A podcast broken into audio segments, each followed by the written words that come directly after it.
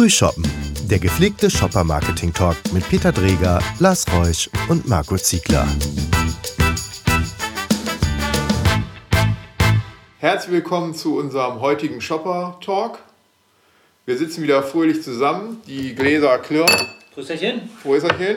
Prost, Marco. Cheers. Und heute wollen wir uns mal mit einem ganz anderen Thema auseinandersetzen als bisher. Heute wollen wir uns einfach mal mit dem Thema Wertevernichtung beschäftigen und der Fragestellung, sind diese ganzen Sales-Events, Black Friday und Cyber wie, Monday. Cyber Monday und wie sie alle heißen, sind das Wertevernichtungsmaschinen oder nicht?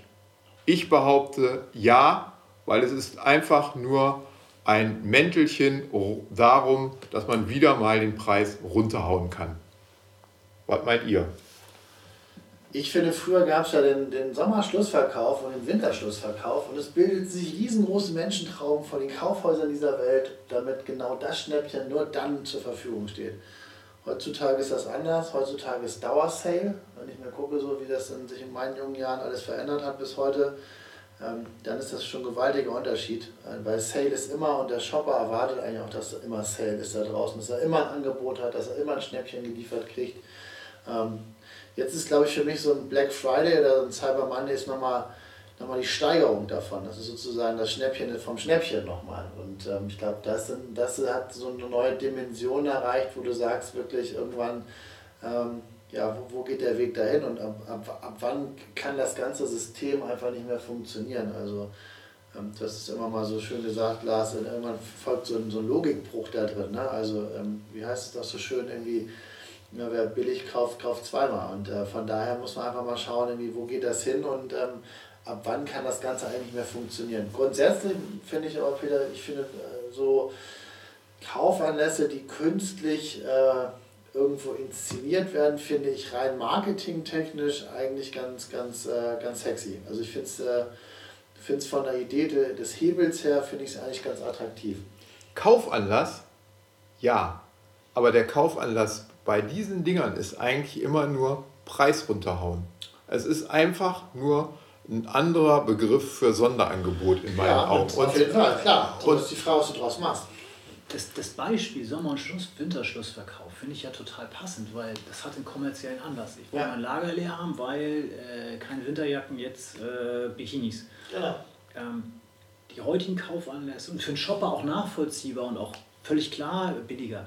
Nun fragt der Shopper nicht, ob äh, der Black Friday für ihn äh, nachvollziehbar ist, aber ähm, und kauft natürlich auch, weil wer würde Nein sagen, wenn man sagt, geht auch in, geht auch in billiger, aber trotzdem, es, aus meiner Sicht äh, führt es ja dazu, dass irgendwann sich der Hersteller auch die Frage stellen muss, wie kann ich denn ein qualitatives Produkt noch anbieten? Oder muss ich einfach am Produkt was schrauben, das heißt die Qualität geht runter, was der eine Effekt ist und auf der anderen Seite, wenn man immer darauf wartet, dass es noch ein Sonderangebot gibt, das gab es auch in der Vergangenheit schon in einigen Branchen. Ich weiß, dass die, die, die Telekommunikation, da ist immer eine Weile drunter gelitten, dass man sagt, da gibt es noch irgendwas zum Telekommunikationsvertrag dazu und die Leute gewartet haben auf das nächste Bundle ja. und im Grunde genommen nicht gekauft haben. Und das auch ein Thema ist, dass ich sage, wir wissen ja gar nicht, was die Leute, also was uns an Umsatz verloren geht, ähm, durch weil es billiger ist und auf der anderen Seite auch, was, wie viel Kaufvermeidung wir hinten dran haben, dass das massiv ins Weihnachtsgeschäft eingeschlagen hat und dort auch Auswirkungen hat, glaube ich, das hat man in den Zahlen relativ gut gesehen. Ähm, nur ich persönlich auch nicht glaube, dass es für, weder für den Händler noch für die Industrie gut ist, in so einer permanenten Schnäppchenwelt zu leben, weil das auf Dauer auch nicht nachhaltig äh, sein kann für niemanden. Da werden in meinen Augen kann, können dadurch Markenwerte vernichtet werden. Ich erziehe meine Kunden dazu, dass sie mein Produkt eigentlich nur noch kaufen, wenn es im Sonderangebot ist, weil es immer irgendwo ein Sonderangebot gibt. Und ich finde, dass an vielen Stellen einfach am Ende des Tages sind das alles nur Rabattpromotions und Preisverhau äh, fantasielose Dinger. Da finde ich Bundles oft noch äh, sinnvoller, wenn man sich überlegt, hey, was kann ich jetzt ein Produkt hinzuaddieren, damit das einen Mehrwert hat. Ja. Ich erzähle eine Story drumherum oder was auch immer, aber einfach nur im Prinzip jetzt äh, ist das der Tag, an dem ich alles 20% billiger kriege. Also blöder geht es nicht in meinen Augen. Und wir sehen ja auch, was dabei rauskommt. Also ich meine, wir haben ja die, den, den Shopper im, im Lebensmitteleinzelhandel zu Handzettelaktionen erzogen. Also wer heute, ja. wer heute Bier außerhalb der Aktion kauft, also der muss weiß ja, ich weiß ja, dass ich alle sechs Wochen äh, meine Marke im Handzettel habe und sie dann auch zu dem Preis bekomme. Wir haben Marken, die heute zum Promotion-Anteil von 70 oder 80 Prozent verkauft werden und das, das, das ist Wertevernichtung. Und ja. äh, das in einer Welt ohne Marken, glaube ich, möchte ich auch nicht leben. Ähm, und deshalb, also, es gibt genug indirekte Preisoffs, die ich ziehen kann äh, und die muss nicht heißen, heute 20 Prozent auf alles. Ähm, das, bin total dabei, dass ich sage, die Wertevernichtung holt uns irgendwann im Nachgang ein. Das Problem, und das ist das, weshalb ich das Handzettelbeispiel zitiere, ist, wenn es erstmal so weit ist, dann kriegst du es auch nicht mehr zurückgedreht. Nein, das ist Besitzstand. Ja, das ist, aber das haben wir, das ist nun mal über die Jahre so, hat sich das entwickelt und deswegen ist ja auch die Erwartungshaltung des Konsumenten da draußen. Aber wie du sagst, dass einfach sein Bier immer am Angebot ist, in einem bestimmten Turnus. Und ich finde, ganz, ganz interessante Entwicklung in dem Zuge ist auch, wenn man sich selber mal anguckt, wie das bei Online-Pure-Playern gelaufen ist oder vermeintlichen Pure-Playern. Ich finde, ein schönes Beispiel ist da Zalando versus Zalando Lounge. Ähm, Zalando Lounge meldest du dich halt an, richtig, auch äh, identisch eigentlich zu einem Zalando-Konto.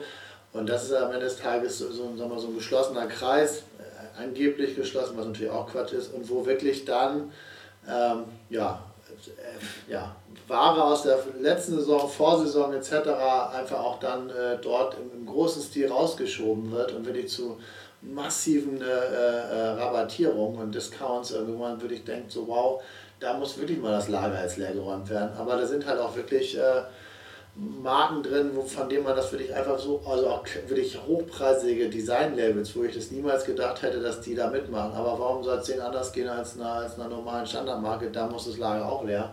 Von daher, das finde ich, das hat das Ganze nochmal so auf die neue Spitze getrieben. Ne? Also da ist wirklich permanenter Hardcore-Abverkauf, Rausverkauf, das Lager muss leer, alles muss unter die Leute. Und ähm, Frage ist so, was, was kommt da als nächstes? Also wird, da, wird die Hälfte verschenkt, also drei, Kauf drei oder Kauf zwei kriegt das dritte umsonst. Also interessante Bundles finde ich spannend dieses Hardcore rabattieren und rausverkaufen, ähm, ich glaube, am Ende des Tages irgendwo schadet es den Marken irgendwann mittlerweile auch. Das ist so ein Bumerang, der kommt zurück. Bin ich, aber, äh, bin ich absolut von überzeugt, dass der zurückkommt. Und wenn ich jetzt das Bierbeispiel nochmal aufgreife, wo ja äh, jeder blöd ist, der äh, so ein normales Massenbier trinkt, wenn er mehr als 9 Euro für einen Kasten ausgibt oder 10 ähm, dann kann man aber genau in diesem Markt auch sehen, dass es andere Tendenzen gibt, diese ganzen neuen Craft-Biere, wo Leute bereit sind, für eine Flasche äh, 3 Euro auszuzahlen ähm, oder auszuzahlen, 3 Euro zu bezahlen dann kann man ja daran sehen, dass es auch anders gibt. Jetzt wird äh, jeder sagen, ja, das ist ja noch kein, das ist ja nicht die Masse, die die anderen Biere machen. Ja, aber das ist ein Umdenken und ich schaffe Nischen und ich schaffe Begehrlichkeit, weil das gibt es auch nicht so viel. Da habe ich auch wieder eine Story drumherum zu dem Bier. Wenn ich da mal hinten lese, das wurde, was weiß ich, wie gebraut. Plötzlich wird Bier wie Wein gehandhabt. Das ist mal, das ist mal ein innovativer Schritt oder das ist mal ein schlauer Schritt. Versus jetzt verkaufe ich die Kiste äh, für 8,95 und wenn du kaufst, kriegst du nur ein Glas drauf.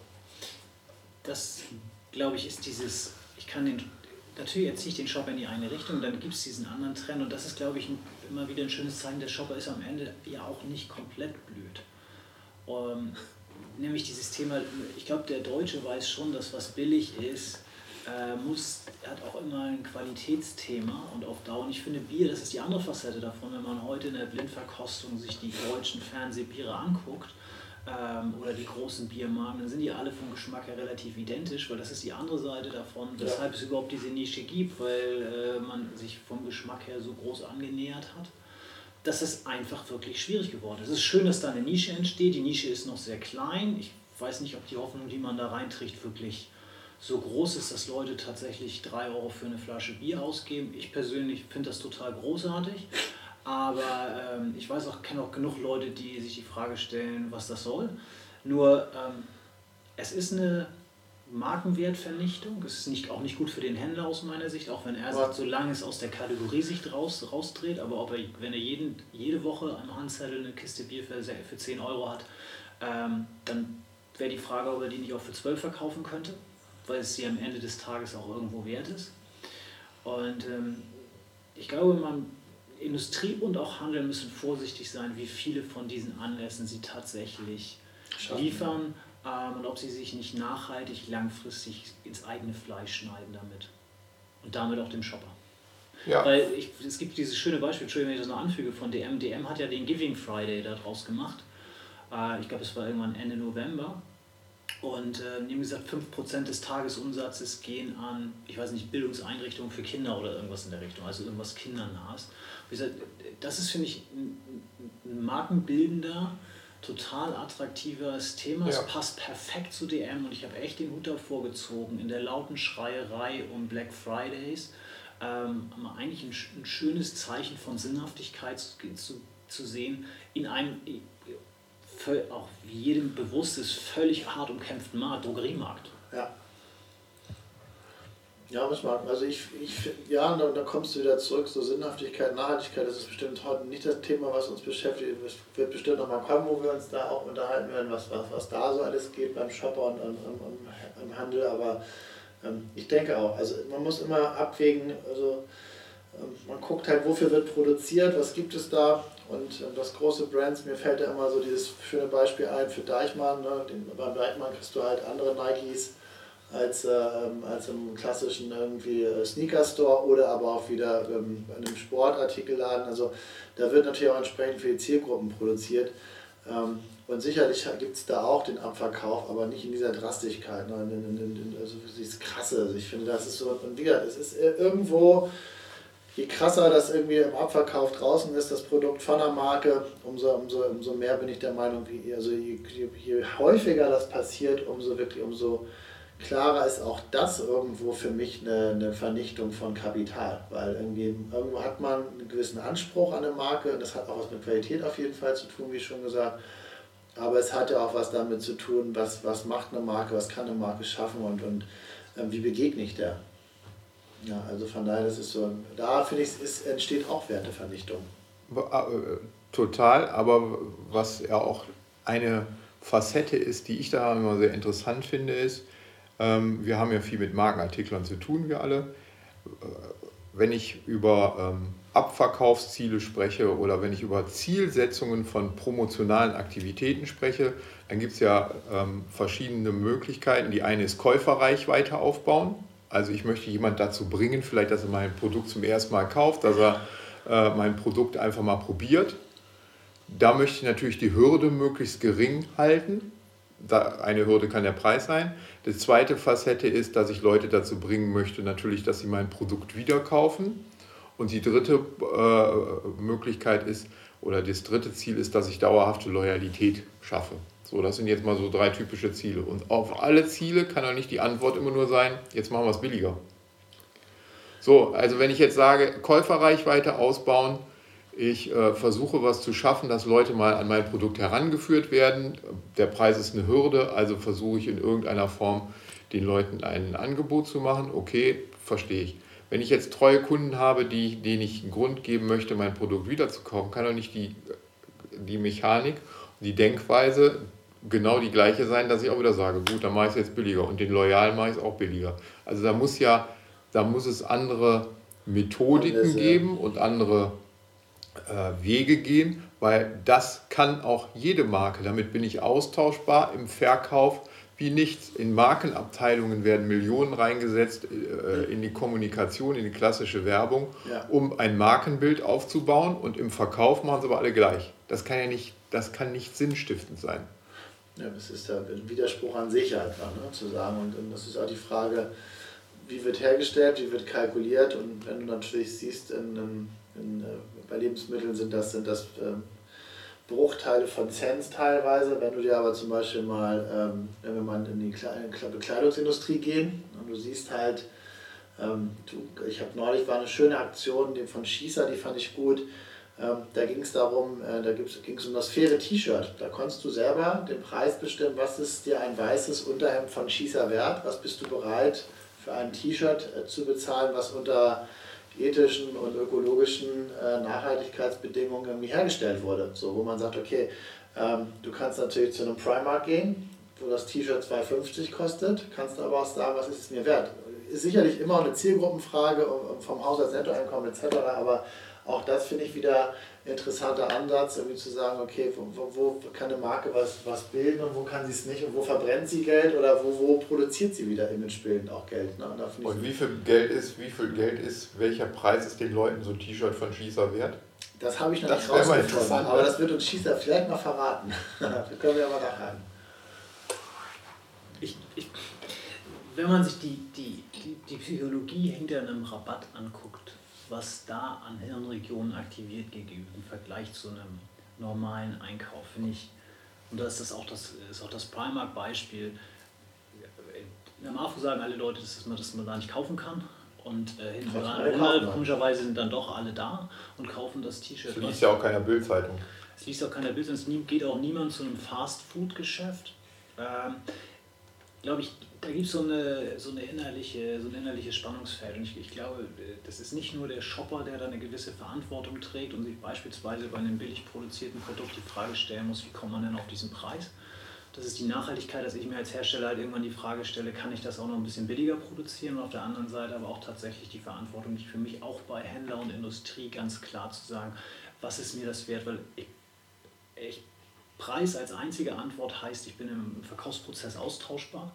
Äh, ja. bin ich total bei dir, Peter. Ähm, die, die, die Herausforderung liegt, glaube ich, darin, wie ich auch da als Marke durchgängig von, meiner, von dem Anspruch, den ich in der Kommunikation ähm, in den Vordergrund stelle, bis hin zum Einkaufserlebnis, wie ich das auch stringent durchhalte. Und ich, ich, ich glaube immer noch, dass man dann als Marke auch langfristig immer erfolgreich sein wird und äh, dass dieses Thema Dinge für preiswert oder für Schnäppchen zu verkaufen auf Dauer auch immer dazu führt, dass ich aus dem relevanz Set von Verbrauchern verschwinde.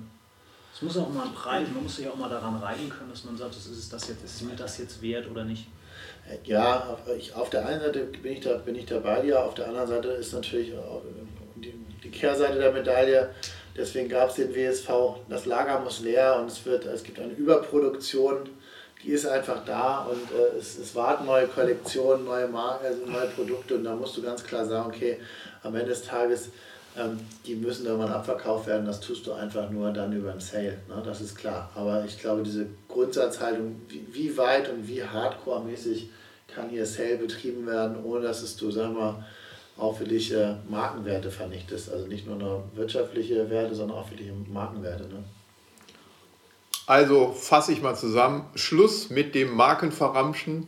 Lieber gute Konzepte, lieber mal anständige Geschichten erzählen, lieber mal einen anderen Grund geben, auch ein Produkt zu kaufen. In diesem Sinne. Prost und gute Nacht. Tschüss. Tschüss.